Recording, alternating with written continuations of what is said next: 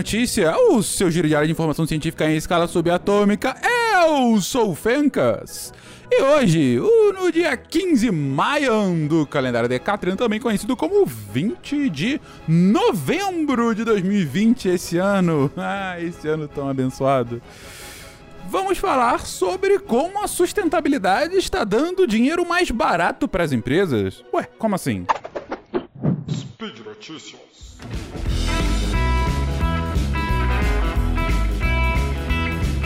Olá, pessoas! Eu sou a Jujuba e tô passando aqui para falar que esse spin é um apoio da Promobit, uma comunidade feita por pessoas que encontram e compartilham as melhores ofertas da internet para todo mundo. O legal dessa comunidade é que as ofertas são enviadas por pessoas reais que usam mesmo o site. A Promobit tem hoje mais de um milhão de pessoas cadastradas na plataforma. Você com certeza vai encontrar aquela promoção que estava esperando. Acredita, tem de tudo e mais um pouco por lá. Então, se você ficou curioso, baixe o aplicativo, entra no site Procura aí Promobit, que eu tenho certeza que você não vai se arrepender. Ainda mais nesse mês, né?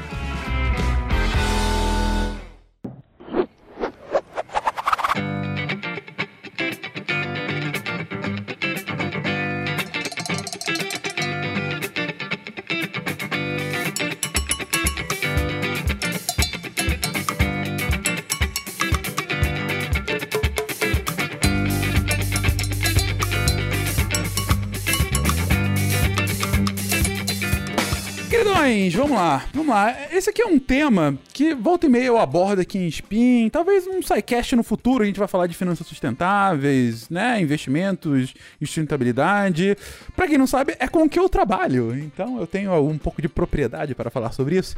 É, mas, para falar especificamente desse tema, eu cito algumas reportagens que saíram, primeiro no início de setembro e agora em meados de novembro, sobre uma operação uh, uma operação, um título de dívida, na verdade, um bond, né, lançado pela Suzano, aquela empresa grande de papel e celulose, uh, no mercado internacional, em que ela anunciou para todo mundo que era a primeira operação de um Sustainability Linked Bond.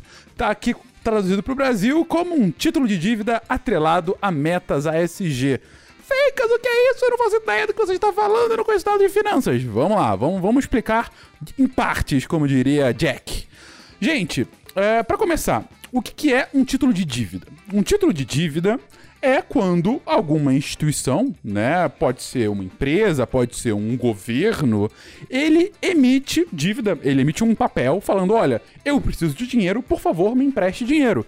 Você, cidadão, por exemplo, sabe quando você compra o Tesouro Direto? Então, o Tesouro Direto é isso. Você está comprando parte de uma dívida do governo brasileiro, você está dando dinheiro agora pro governo brasileiro para que ele te pague no futuro e você ganhe não só o seu dinheiro de volta, como também uma taxa de juros em cima, né? Porque você está emprestando agora, você está ele, você tá vendendo dinheiro para o governo, né? E ele vai te pagar de volta depois de algum tempo com uma taxa de juros em cima. Bem, então, ao invés de você pedir dinheiro para um banco, você pode pedir dinheiro para muitos bancos, né? Ou para muitos investidores. Então, ao invés de uma empresa que também faz isso, não é só o Estado que faz isso, né? Uma empresa, ao invés de ir para o banco X pedir dinheiro, banco X, eu preciso aqui de 100 milhões de reais para fazer alguma coisa.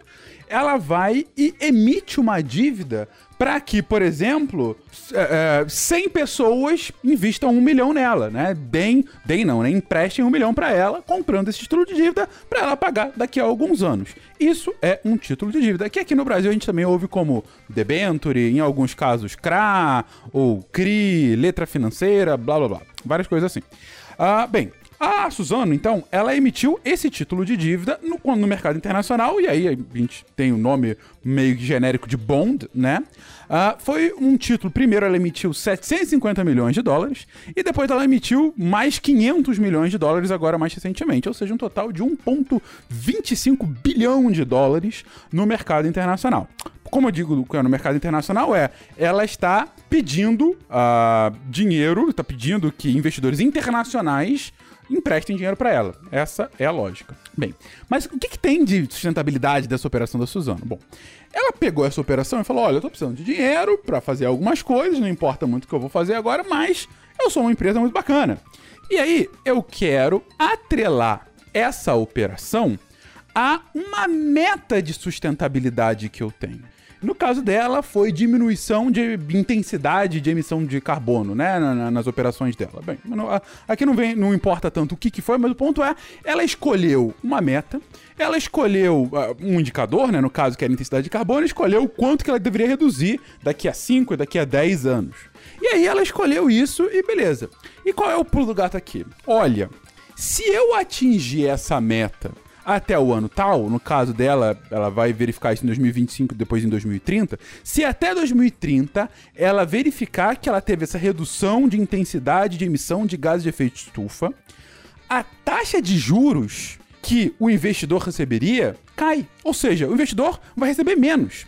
No caso dela, na primeira emissão, ela teve uma taxa de juros de 3,75% ao ano, né? É a, a taxa, enfim, é isso é precificado ao longo, não, não vem ao caso como chegou-se a essa taxa, que é uma taxa muito barata, é, em geral, né? Uh, e aí, no caso dela, já é 3,75, é o que o investidor receberia. Qualquer um que está comprando, está comprando a 3,75 ao ano.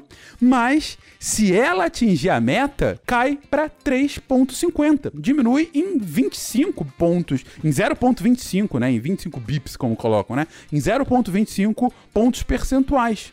Ou seja, eu ia ganhar, se eu estou emprestando um milhão, eu vou pegar esse um milhão, daqui a um ano é um milhão Uh, mais o 0,35%, uh, o 3,75%. Uh, depois, mais 3,75%. Agora não, é mais 3,5%, mais 3,5%. Tá vendo como eu vou ganhar menos por conta disso?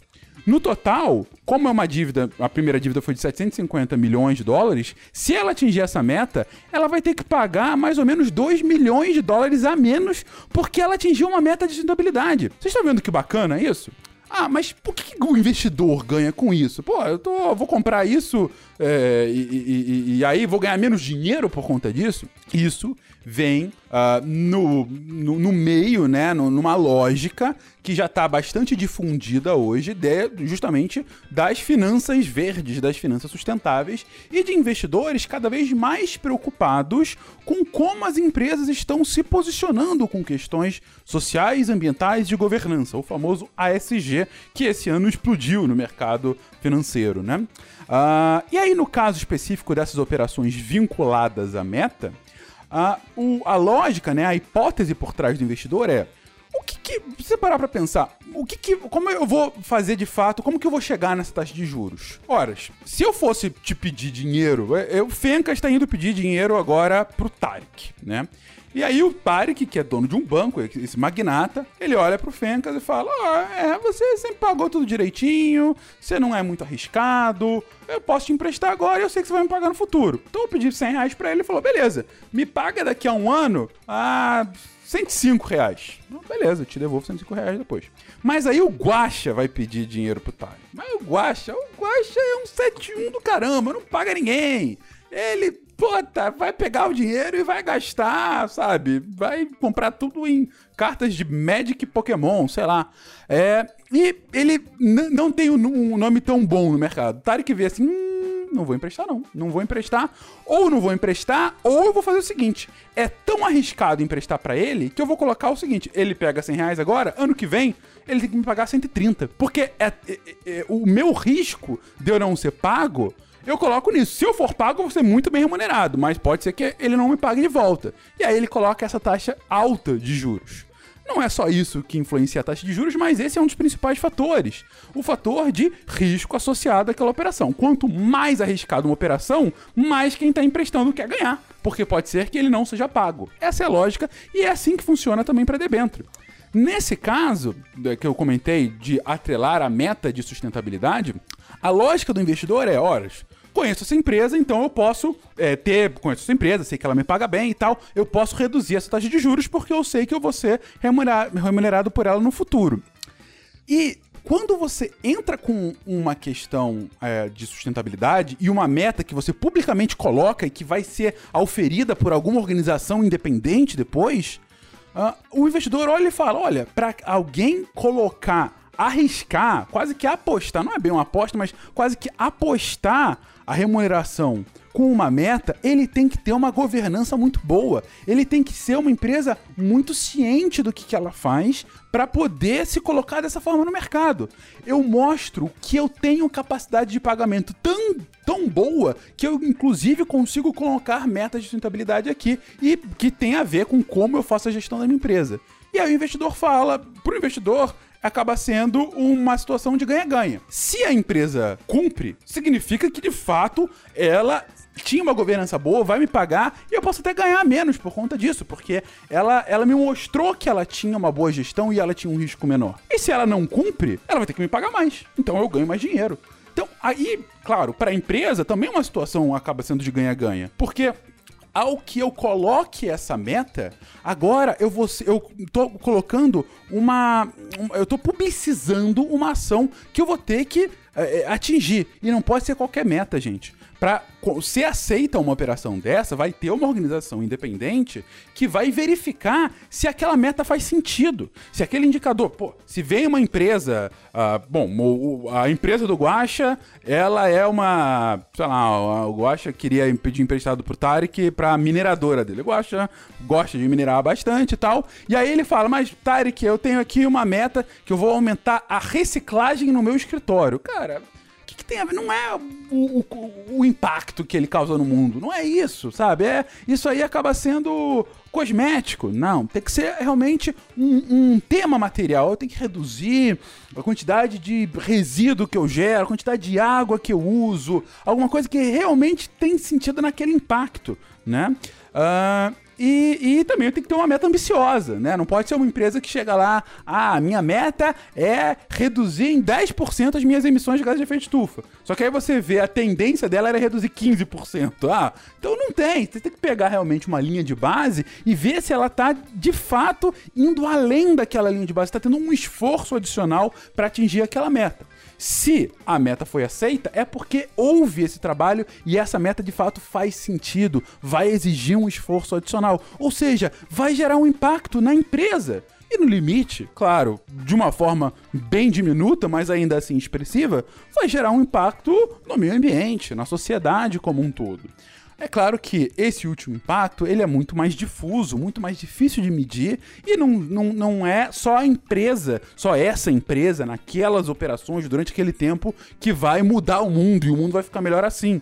Mas a, a lógica que está sendo cada vez mais utilizada nesse tipo de operação é uma lógica que uh, uh, prioriza esse tipo de coisa, que prioriza de fato empresas que estão tentando mitigar o seu impacto negativo ou maximizar o seu impacto positivo no mundo mais uma vez, como eu sempre falo sobre esses temas, é que se você tem uma, uma abordagem que ah, o capitalismo é malvado por essência, não dá para você consertar ele por dentro, tem que mudar o sistema, paciência. Realmente há, há quem advogue por isso e a gente pode discutir isso em alguma outra instância. Mas, caso você ache interessante abordagens de dentro do sistema, reformas do sistema capitalista que vem de dentro do próprio sistema, formas de mitigar o impacto inerente das operações capitalistas, enfim, fica aí como uma nova possibilidade em que você tem um incentivo real, que é o próprio custo do dinheiro, e o um impacto igualmente real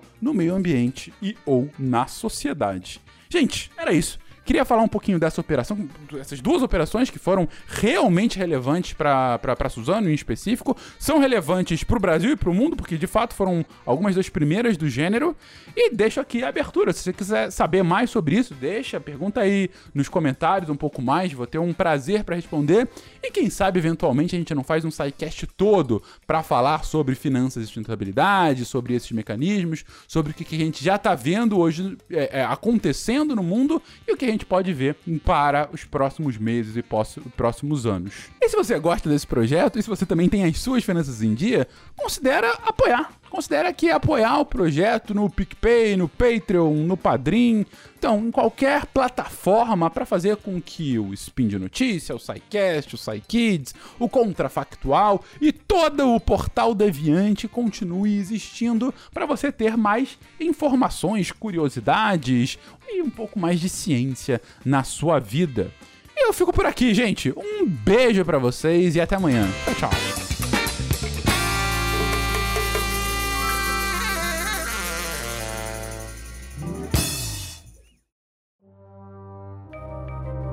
Este programa foi produzido por Mentes Deviantes. deviante.com.br